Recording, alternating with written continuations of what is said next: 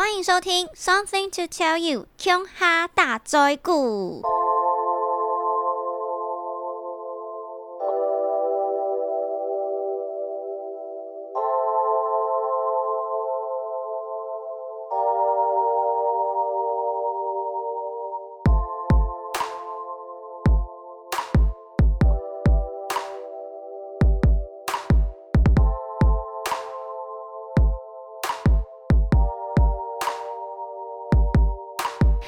大家好，欢迎收听乔拉拉的 Podcast。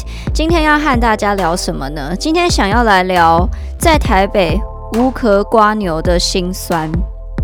今天这一集我会介绍从我十九岁来到台北定居，然后今年已经二十九岁，也就是说我来台北今年刚好是第十年。我租过的以及我住过的所有的房子，来跟大家介绍一下。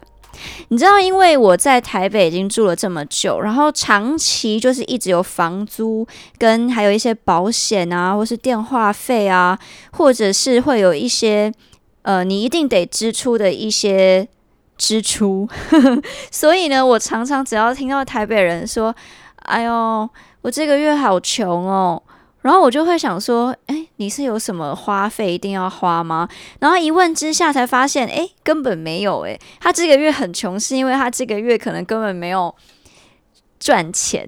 然后他没有赚钱，其实也不会饿死，因为他就是回家就好。然后可能他这个月零用钱只有三千块或是五千块。他就会觉得他自己非常的穷，非常的可怜。我每一次只要听到台北人这样讲话，我其实都会很生气，我就会觉得很火大，想说你到底有什么好哭穷的？像我们这种北漂的青年，真的是穷会饿死的程度，非常的可怕。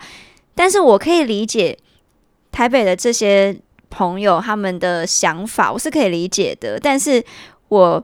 个人呢，每次听到这种话，还是会不自觉的，就是冒出了一股一股无名火。尤其是男生，我超级不能接受男生跟我这样哭穷的。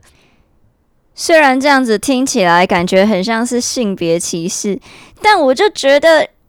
如果一个男生你把他当成一个对象，然后他连三千五千都要跟你哭穷的话，就是很小气耶！我完全没有办法接受这样子的男生成为我未来的另外一半，或者是我们要有任何进展，我真的是无法。感觉这个未来就是要来讨论一集关于男生的小气这件事情。不过今天先来讨论一个别的，也就是无壳瓜牛。好的。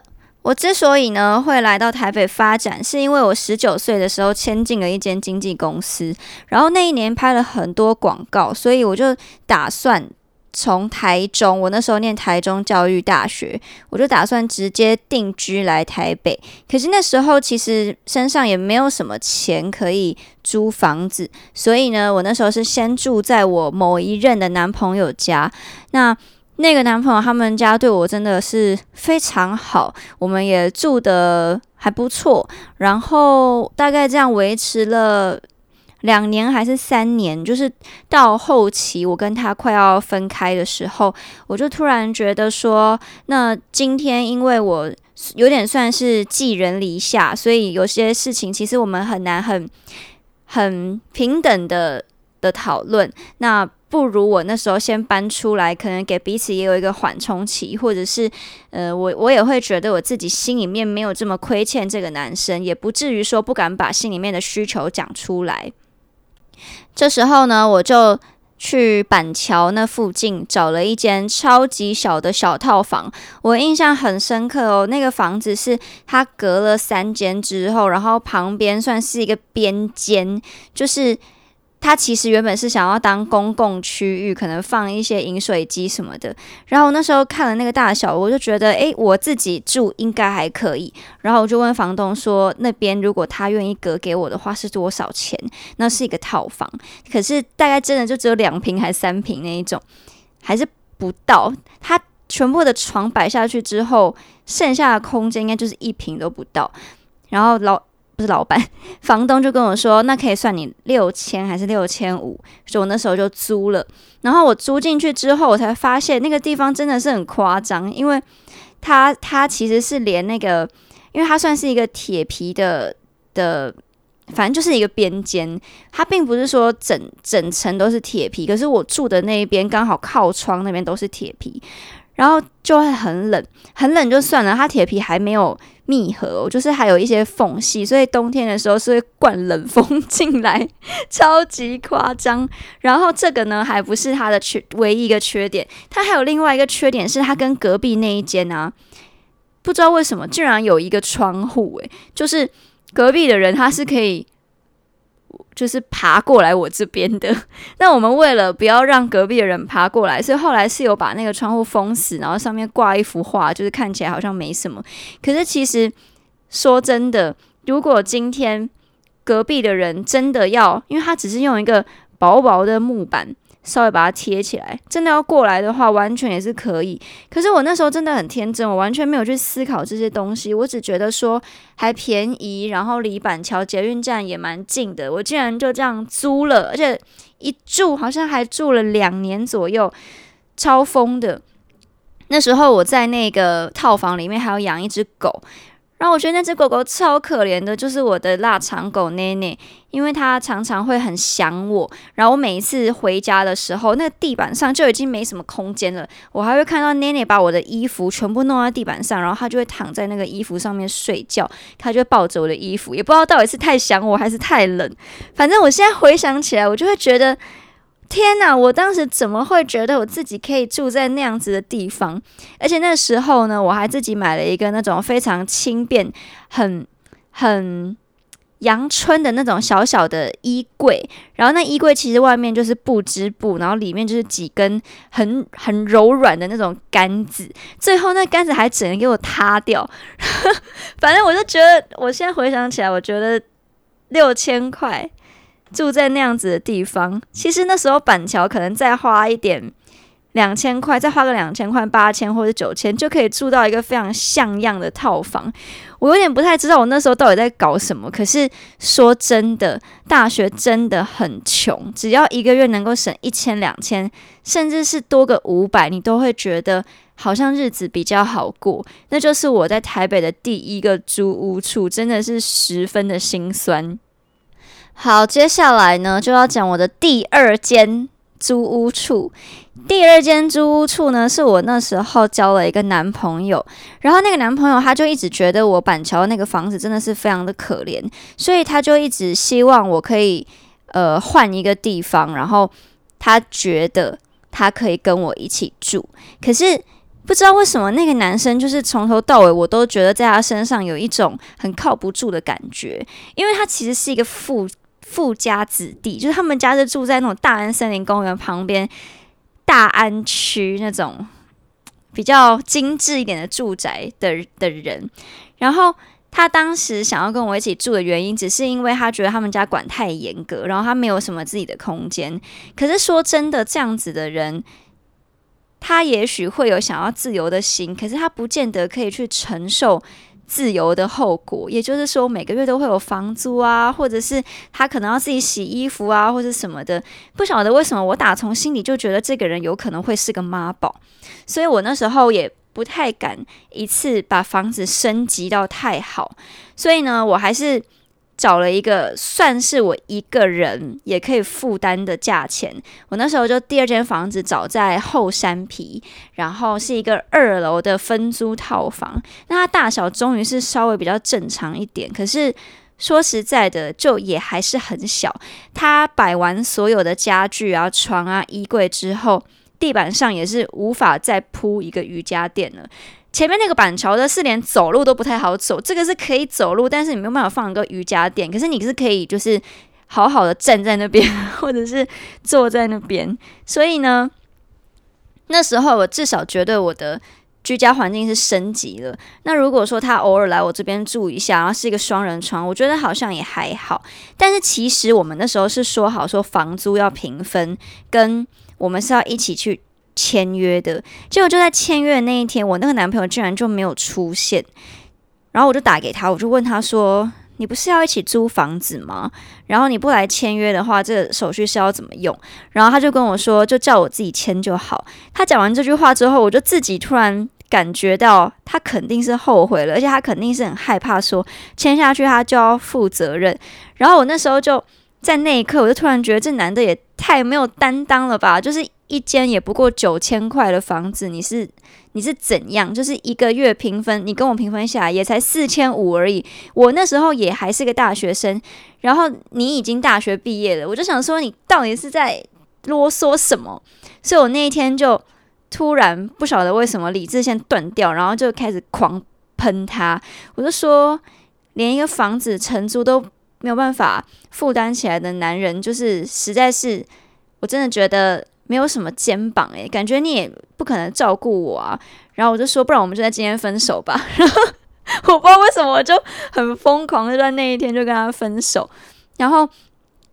大学生就真的还是没有什么钱，即使我那时候都有在就是接一些案子，可是就还是很穷，然后呃押金就拿不出来，因为本本来是想说他会跟我一人一半，然后押金也是一人一半，所以我那一天就打电话去给我妈，跟我妈借了那个押金，然后我那个男朋友呢，他也知道这件事情，可是他就是还在那跟我。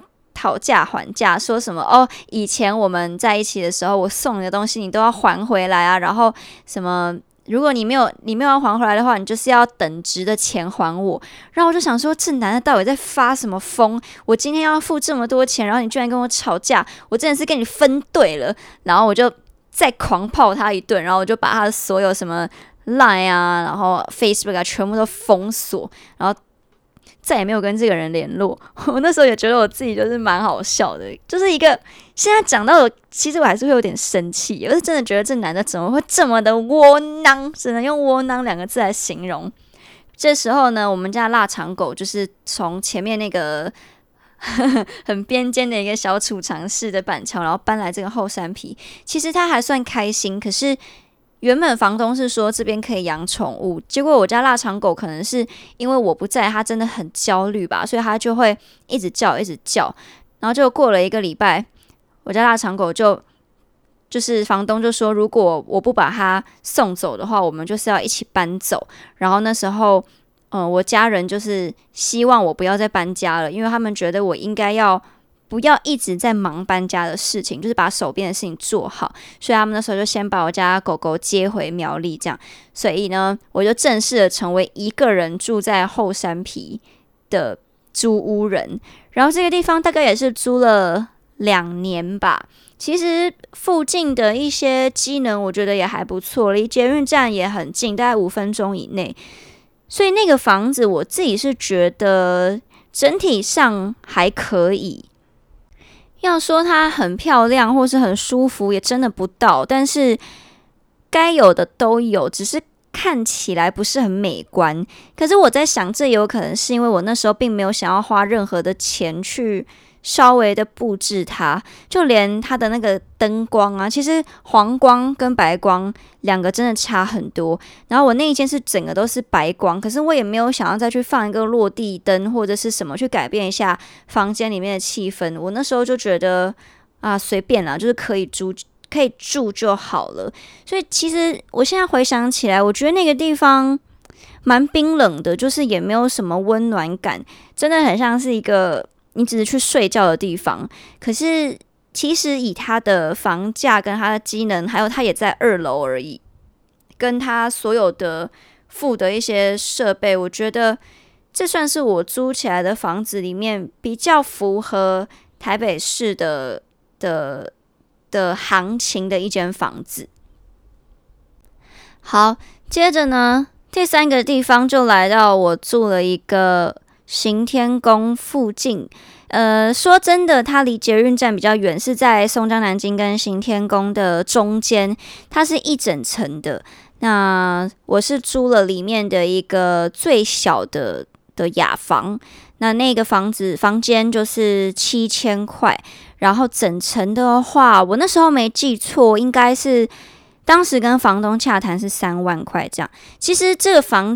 价我觉得蛮便宜的，应该是因为它是顶楼加盖的关系，所以就是有把房价压下来，不然它的呃就是位置其实是一个很好的位置，它真的就是在台北的市中心。然后虽然说离两个捷运站都没有到很近，可是走路也大概是七八分钟的距离。然后呃，所有的就是我们想要的东西，它都有附。比如说，它是一个新装潢的一整层的空间，然后呃，床啊、三房都有给。然后客厅也是沙发、电视、厨房该有的也都有一个阳台什么的，算是也算是蛮便宜的。只是说有很多人是不能够接受顶楼加盖，而且它还是六楼，而且除了这些之外，其实它的一楼又是挑高，我每天回家几乎都是要爬七楼的楼梯才能到。我在想，应该是因为这个原因，所以那个房价就是有比较漂亮。那这个地方其实住的还 OK，然后下面的机能也都很好，附近也都蛮舒服的。因为松江南京那边就是有那个规划那种自行车道，所以其实每一次捷运站真的很不想走的话，也是搭个呃骑个 U bike，然后骑过去大概。也是五分钟，然后顺便吹吹风，我觉得他们整个都蛮惬意的。那我自己也不是一个很害怕爬楼梯的人，可是那时候真的是有一个缺点，是我搬进去大概半年之后，我们那栋大楼就说要施工电梯，所以呢就开始有施工的声音。可是它却施工了大概一年，一直到我现在都已经搬出来，总共已经大概两年多的时间。我问了我的前室友，那个电梯都还没有弄好，诶，真的不知道在干嘛。所以我那时候真的是觉得，嗯，虽然那个地方住起来还蛮舒服的，可是你知道，你那毕竟是你要回家，然后你就会看到那些施工的东西，跟你的整栋建筑物就是用那种施工的那种蓝色的的布这样子包起来，其实那还是会有一点点影响你居住在那边的。感觉，而且当他们常常在呃工人在上面敲东西的时候，你要过，你都要跟他们打个照会，不然东西可能就是会有一些小碎石掉下来，其实也是会造成心里面的一种压力啦。不过这真的不是我当时搬出来的原因，我当时搬出来是因为我的其中一个室友真的是太夸张，就是去年二零二零年在。疫情的时候，他就是没有什么在做防疫。前期我真的是跟他闹得蛮不愉快的，然后后期才因为沟通上，我觉得有比较比较好一点。可是可能因为那个嫌隙已经产生了吧，而且有很多其实长期住在一起啊，然后比如说垃圾怎么倒啊，或者是。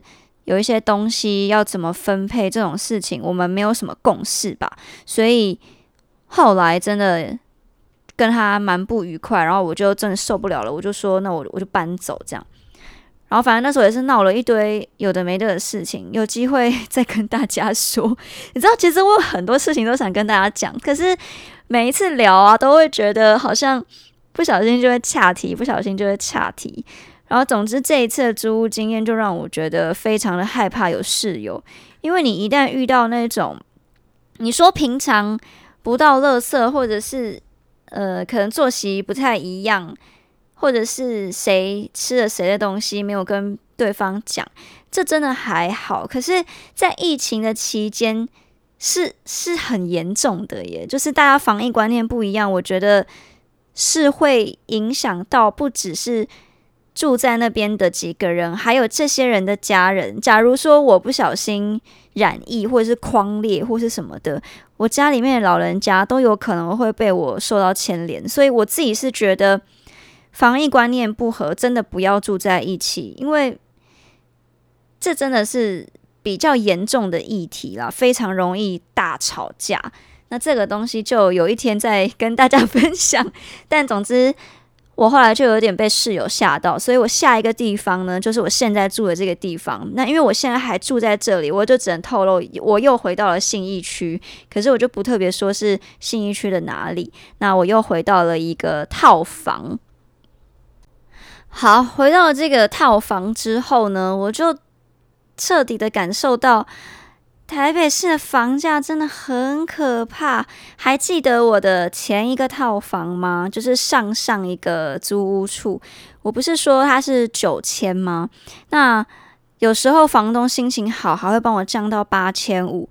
可是我这一间套房机能其实比不上上一间，可是就直接升级升到了一万一，哇！就是一个很小的套房哦，大概它虽然在五九一上面是写八平，可是事实上我觉得厕所跟房间真正能够活动的区域，可能就两平而已吧，能够活动的区域。当然，它整体看起来，因为我现在是有一些布置的观念了，所以我会把可能灯光啊做一些黄的、白的的一些调配，或者是门帘啊，跟我的小毯毯啊，会有一些颜色上的搭配。然后我的整个床单全部都弄白色，就会让整体看起来比较像是饭店的套房，就不会那么不舒服。可是。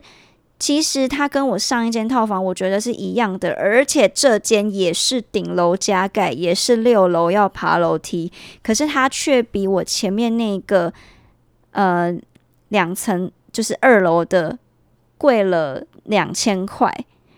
而且老实说，因为我在上一个一整层的租屋处住了蛮久，所以回到了这个套房之后，我觉得压力蛮大的。因为就是只有自己一个人，跟空间又很小，也没有一个阳台可以让你出去晒晒太阳什么的，所以我当时才会选择顶楼加盖。我是想说，至少我离顶楼比较近，我可以去顶楼外面走一走，不会觉得这么这么的不舒服。但这这一个地方对我来说，我一直都觉得应该不会住太久。那这个地方还有一个让我自己比较不满意的点是，它的楼下是其实它算是那种很老旧的公寓，然后之后再加盖的。所以其实我这一个巷子，它几乎已经算是防火巷了，就是它在防火巷里面又再多盖了一栋小公寓这样子，所以真的是。蛮拥挤的巷子，一出去就可以看到信义区非常豪华的那那一整个豪宅区。你这样比起来的话，你真的会觉得自己很像是很。高级的住宅旁边的贫民窟，真的会有这种感觉。可是它的房价还是很高。这边唯一的一个好处就是它的收纳做的还不错，它是一个双人床，然后是可以掀起来的。然后并且它的系统柜做的还蛮大的。像我是表演者，我有很多衣服的话，我就觉得蛮够放的。还有一个点是，呃，离捷运站也还算近，而且因为我朋友的工作室在这附近，所以当时我会租在这里，就是想说常常可以来找他们玩这样。不过呢，其实我最近也快要搬家了，原因是因为呢，我这边的房东说不能养宠物。那最近刚好就是因缘际会。真的算是缘分吧，就收留了一只猫咪。我就想说，既然这样的话，不如就冲一波，就是再再搬一次家，然后帮他跟我自己都找一个更舒适的居住环境，大概是这样子。所以我这样算一算，我总共其实我租过的地方好像也没有很多诶，这样算起来也不过四个，然后要去第五个。那今年是我来台北的第十年，所以我每一个房子平均大概是住两年左右。哦，这样子算起来，其实好像也还好。我常常觉得自己一直在搬家，可是真的这样平均下来，其实也算是一个蛮蛮正常的年份啦。还是很羡慕原本就在台北有家的各位听众，以及我所有的朋友们，你们真的很幸运。不要再因为这个月的零用钱比较少，然后就抱怨你很穷了。我们才很穷，尤其现在疫情这个状态，其实。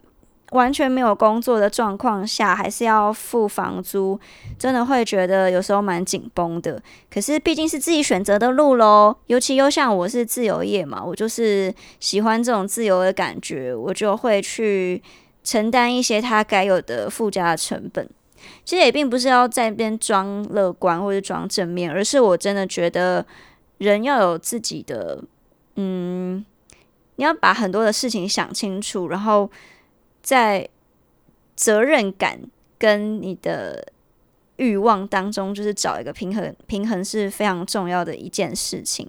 那今天的分享就到这边，呃。今天有讲到了很多的议题，我未来可能还会再继续开别的 podcast 跟大家分享。